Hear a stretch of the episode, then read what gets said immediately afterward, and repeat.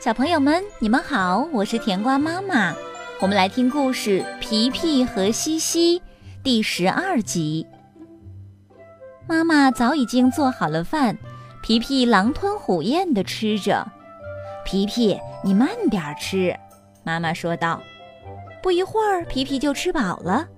平时只要他吃饱了，他就会围着妈妈跳呀唱呀。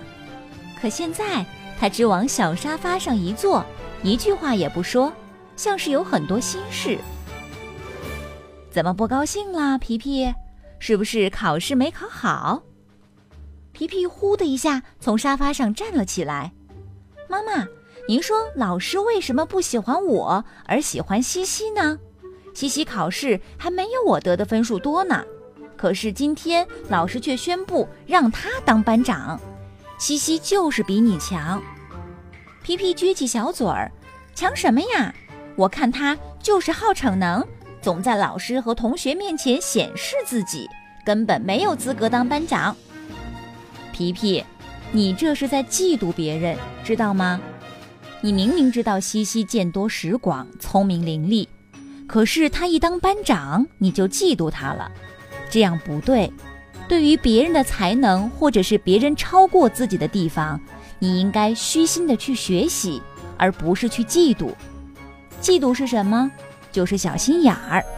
我的皮皮才不是小心眼儿呢。妈妈搂住皮皮，给他讲道理。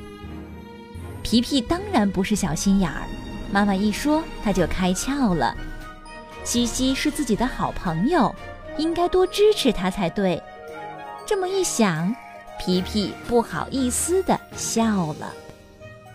鹦鹉老师宣布过两天要考试，为了取得好成绩，许多同学都开始抓紧时间复习功课，连课间也不乱跑了。皮皮却不以为然，考就考吧，自己也学会了不少知识，成绩肯定差不了。他才不想像别人那样呢。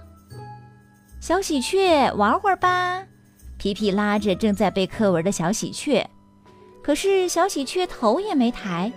你自己去吧，我得背课文，要不然考试考不好可就惨啦。皮皮说完，又去找西西。西西正在算一道数学题。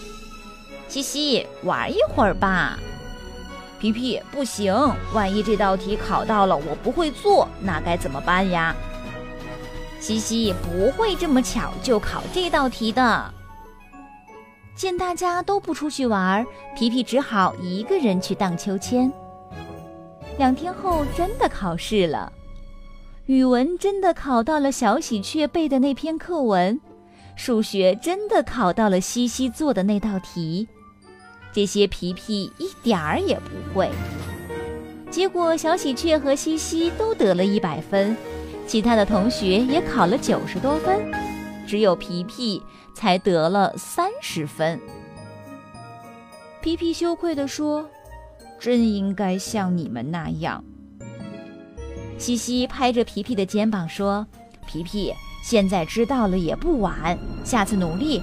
你要记住，无论干什么事儿，都不能存在侥幸心理，都要认真对待。”皮皮点点头，他似乎又懂得了一个道理。